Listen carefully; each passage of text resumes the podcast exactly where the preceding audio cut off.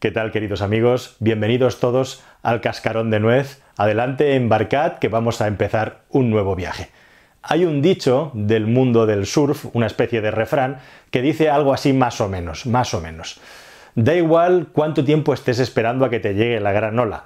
Lo importante es que cuando llegue estés preparado para surfearla. Bueno, la moraleja está clara, ¿no? Eh, lo importante no es cuando te llegan las cosas, sino que cuando te lleguen te des cuenta y estés preparado para aprovecharlas.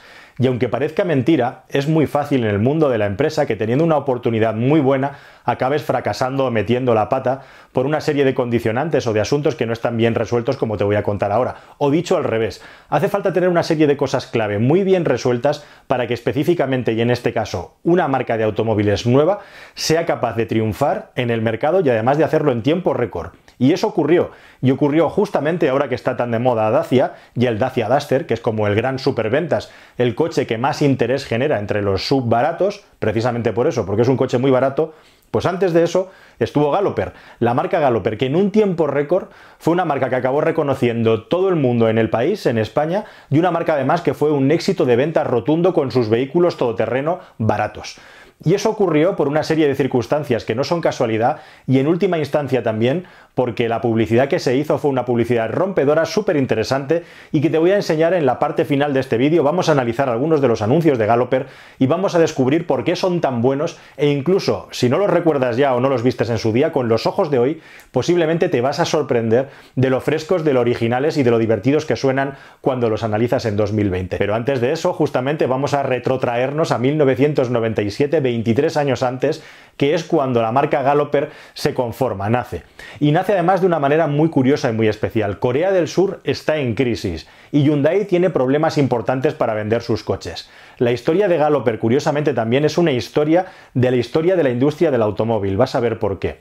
En ese momento Hyundai, allá en Corea, fabricaba todavía vehículos, podríamos decir, de bajo coste. Los coches coreanos que nos llegaban aquí en esas épocas, ya sabéis cómo eran y eh, vendía bajo licencia de Mitsubishi en Japón un vehículo al que llamaban Hyundai Galloper, que no era ni más ni menos que el Mitsubishi Pajero, la versión anterior del Mitsubishi Pajero, bajo licencia para poder seguir vendiéndola en aquel mercado. Y digo Pajero porque la gente que no nos vea en España es como reconoce a ese coche, los españoles todos sabéis que en España ese vehículo, y los de fuera quizá no lo sabéis, se llama Montero, Mitsubishi Montero.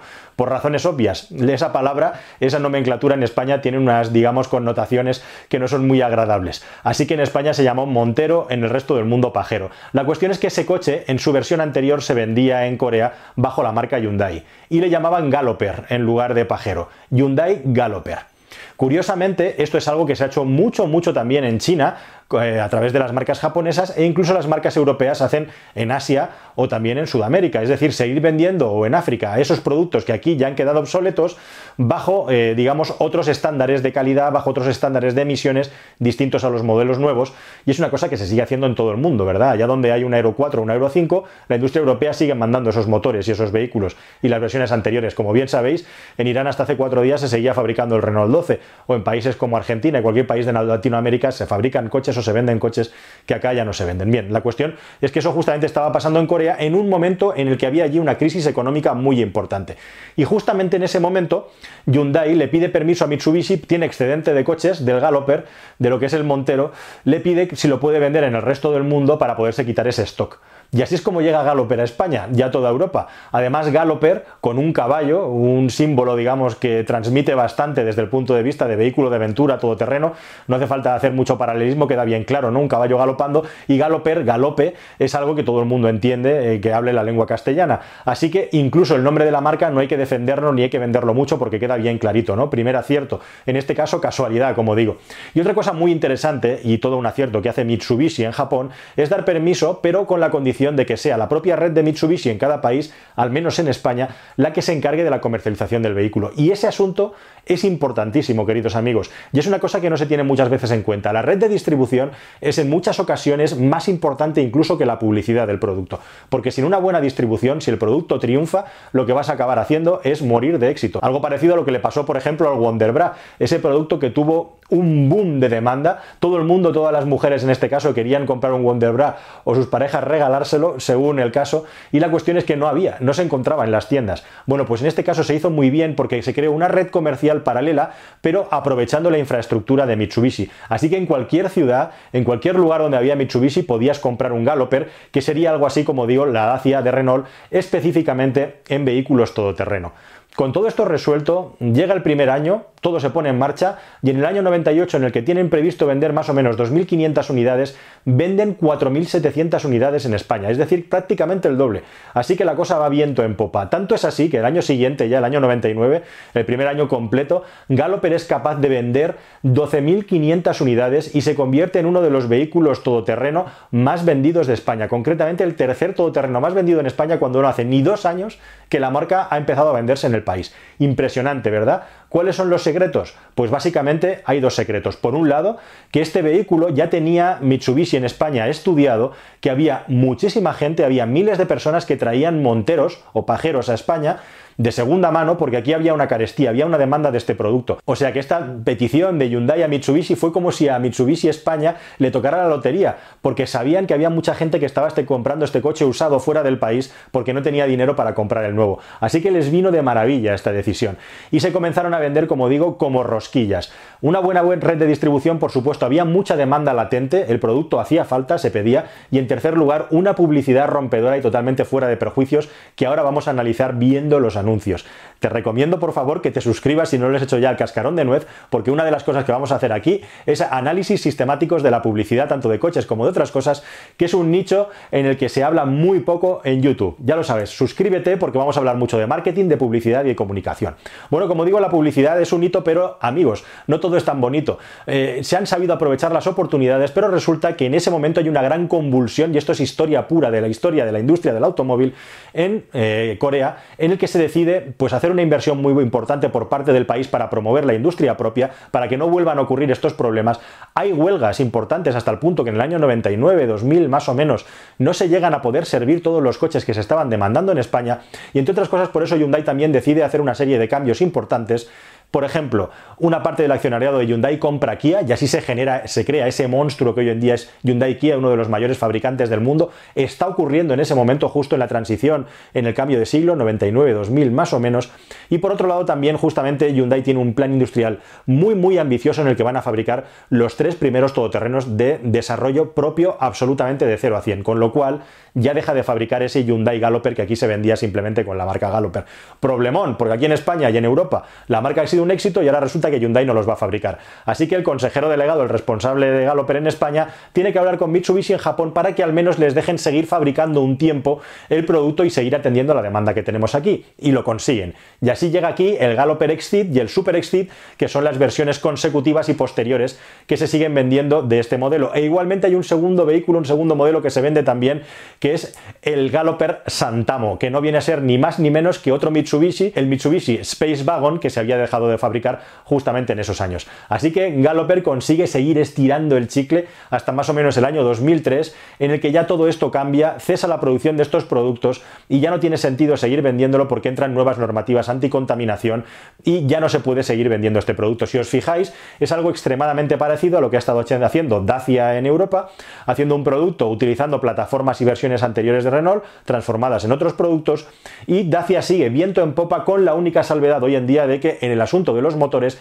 cada vez tienen que poner motores más modernos y actualizados para que puedan pasar las normativas anticontaminación, que es algo parecido a lo que ocurrió cuando Galloper, digamos, terminó en España porque a Mitsubishi ya tampoco le interesaba estratégicamente seguir con esta marca de bajo coste. Pero es un caso de éxito brutal, las claves te las he dado, pero me he dejado para el final lo más divertido y delicioso. Si has llegado hasta aquí, bienvenido. Si os parece, vamos a repasar tres de las campañas publicitarias de televisión que pasó Galloper en su día, unas campañas de publicidad que hacía la agencia Remo, que fueron los que lo desarrollaron con un nivel, yo la verdad es que me he estado informando y no he llegado a em, poder eh, discernir si realmente Javier Fesser tiene algo que ver con la dirección de estos spots, pero desde luego tienen mucho su sello. En esa época Fesser lo estaba petando, si no los dirigió él, desde luego, perdonadme, pero están muy influenciados por Fesser y son una serie de historias que además tenían este retorno, es decir, eso que hacen hoy en día del remarketing en los anuncios de internet, que tú ves un anuncio y luego te está persiguiendo, bueno, pues en la tele se hace algo parecido. Te pasan la versión de 20 segundos y al cabo de 2-3 anuncios te ponen el recordatorio de 5 de 10 segundos. Esto ya se hacía con Galloper. Pero como digo, si os parece, vamos a ver los anuncios, los tres anuncios, cada uno, digamos, mejor que el anterior, y si os parece, los revisamos, analizamos un poco y vemos qué tienen de especial. Soy atracador de bancos y gracias a mi Galloper puedo escapar de la policía y refugiarme en lugares a los que ellos nunca podrían llegar.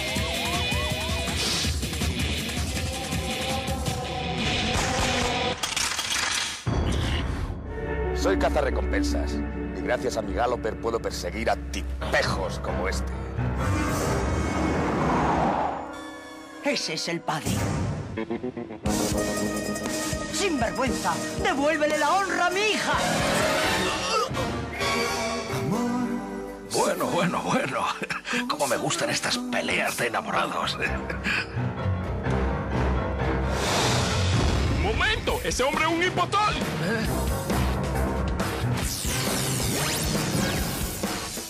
Un todoterreno con la más alta tecnología por menos de 3 millones. Muy pronto todo el mundo tendrá un Galloper.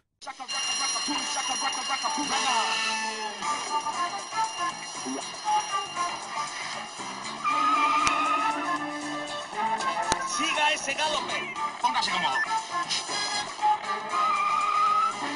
Tranquilo, jefe, que yo enseñé a conducir hasta aquí y además me encantan las persecuciones. ¿Qué salida sino una eterna persecución? ¿eh? Yo persigo a la vecina, mi mujer me persigue a mí. El del Pero Oiga, si mujer la policía persigue al se porque le es de Moldavia no tiene los papeles en Ese regla.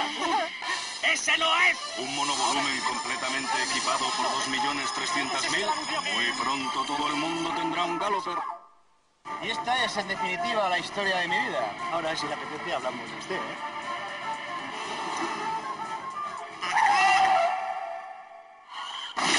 Galloper Santamo les ofrece estas imágenes. Galloper Santamo les ha ofrecido estas imágenes. El mejor día, el mejor día, si es que me acaban de joder el día. ¿Qué pasa? La madre que le parió al marciano, ¿dónde está? ¿Qué pasa? ¡No veis, no veis! ¡Eh, mira, mira, mira! ¿Eh? Este es Robert Scott II, quien quiso convertirse en el primer ser humano mayor de 80 años en llegar al Polo Sur al volante del nuevo Galloper. Pero se le adelantaron. Sin embargo, él no se rindió. Decidió que sería el primero en llegar al Polo Sur al volante del nuevo Galloper con su traje de comunión. Pero se le adelantaron. Sin embargo, no se rindió. Decidió que sería el primero en llegar al Polo Sur con su traje de comunión, escuchando a Georgie Dan.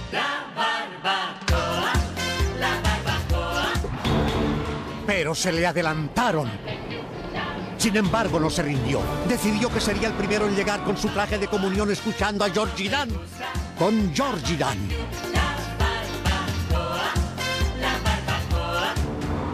Pero una vez más, ¿Otro con Georgie Dan? Muy bien, siga. Un todoterreno japonés con la más alta tecnología por este precio. Muy pronto todo el mundo tendrá un Galloper. Bueno, ¿qué os ha parecido? ¿Os acordabais del anuncio de Georgie Dan? Un mito de la publicidad en España y un anuncio brillante, genial. La superposición de historias, cada vez más hilarante que la anterior, que es una característica de todos estos spots. ¿Qué más características tienen los spots de Galloper? Pues sobre todo el buen humor, ¿verdad? El guiño al espectador para que cada vez que lo ven eh, tengan una sonrisa en la cara y no te canses de verlos. Además, no son anuncios pesados que se pasaban de manera intensiva durante un tiempo, pero luego desaparecían. Y otra cosa muy interesante que tenían todos estos spots de Galloper es que tenían un estilo muy parecido, siempre con ese toque humorístico, desenfadado y sin ningún tipo de complejo, ¿verdad? Otra de las características principales de estos anuncios es que eran pequeños cortometrajes y eso era muy innovador en la época. Eh, en esta época, yo no sé si finalmente no lo he conseguido adivinar, Javier Fesser era o no director de estos eh, anuncios, de estos pequeños cortos, pero Fesser en esa época estaba tirando muy fuerte, estaba pegando muy fuerte con El secreto de la trompeta, un corto que revolucionó completamente el mundo de los cortos en España y yo creo que estaban muy influenciados, estuviera él o no detrás de los spots. Una cosa también muy interesante es pues, los distintos personajes, lo variopintos que son y cómo las situaciones se van enredando y hay, como digo, un redoble cada vez más grande, el triple salto mortal y cuando parece que ya la historia no puede dar más giros, vuelve a dar un giro, los spots se autoparodian y bueno, lo más importante por encima de todo es el hecho, como veis, de que el mensaje final además está clarísimo, todo el mundo podría tener un Galloper porque eh, el anuncio te lo demuestra, te lo enseña. Distintas clases sociales, distintas categorías y personajes que en muchos casos también hoy en día estaría mal visto retratarlos o sacarlos de esta manera por, digamos, esa esa pesadilla que es lo políticamente correcto que hace que en nuestros días tengan más censura que nunca eh, debido a la autocensura. O sea, hemos llegado a un punto en el que tenemos el mayor nivel de censura cuando se supone que no existe precisamente por el miedo a ofender a un determinado colectivo minoritario, etc. Guiños también en la cultura popular de la gente, como por ejemplo el hecho de que saliera Jesús Puente y su mítico programa de lo que necesitas es amor. Y también estos anuncios tenían dos cosas muy interesantes. La primera de todo es que los propios anuncios continuaban, tenían un continuará como si fuera una película, con lo cual estabas esperando a ver el siguiente y además se parodiaban a ellos mismos y tenían personajes que volvían a salir en un nuevo spot, como es el caso del spot del taxista respecto al caso del atracador, en el que los personajes además habían cambiado su rol y tenían además muchos guiños interesantes para que, bueno, pues pudiéramos irlos descubriendo a medida que veíamos los anuncios. En el spot del taxista, si os fijáis, esa historia curiosa del detective privado que jamás pensarías que es el padre, siempre piensas que el padre es el atracador, al final no, aparece la señora ahí al fondo con su bebé justo antes de que comience otra vez a perseguir al atracador. Y bueno, otra cosa que tenían muy buena estos spots, aparte del continuará, es que eran spots que tenían continuidad, es decir, era el típico spot, una cosa muy innovadora que se hacía en ese tiempo por primera vez, de ver el anuncio y tres o cuatro anuncios más allá te venían una píldora de 10 segundos o de 5 segundos que actuaba a modo de recordatorio, como estáis viendo aquí, para que el anuncio se te quedara todavía más grabado dentro. Al final, como digo, la moraleja o el mensaje final, todo el mundo puede tener un Bueno, al final hubo también una última campaña, que era la campaña de resistencia, yo creo que mucho menos brillante que las anteriores, estaba agotando un poco el modelo, pero la verdad es que, como digo, les funcionó muy bien, fueron muy rompedores en su momento, de anuncios que se recordaban de maravilla, que generaban una opinión positiva y que además, como digo, te vendían sin complejos un coche que estaba anticuado, pero que seguía teniendo una utilidad muy grande para quien lo compraba y que le quitaba, digamos, toda esa pátina, todo esa, eh, ese marchamo o imagen de vehículo baratero o vehículo cutre por el hecho de ser una versión anterior al modelo moderno que ya se estaban vendiendo en España. Desde luego, una de las campañas de comunicación más brillantes en lo que se refiere a la industria del automóvil que se han hecho en España siempre. Y nada más, queridos amigos, espero que hayáis disfrutado con este análisis de la marca Galloper y también de su publicidad y nos vemos en una nueva muy pronto aquí, en el Cascarón de Nuez. Suscríbete si no lo has hecho, por favor, es la única manera de que no te pierdas ni un vídeo. Toca la campanilla, tontón, tontón, tontón, adiós.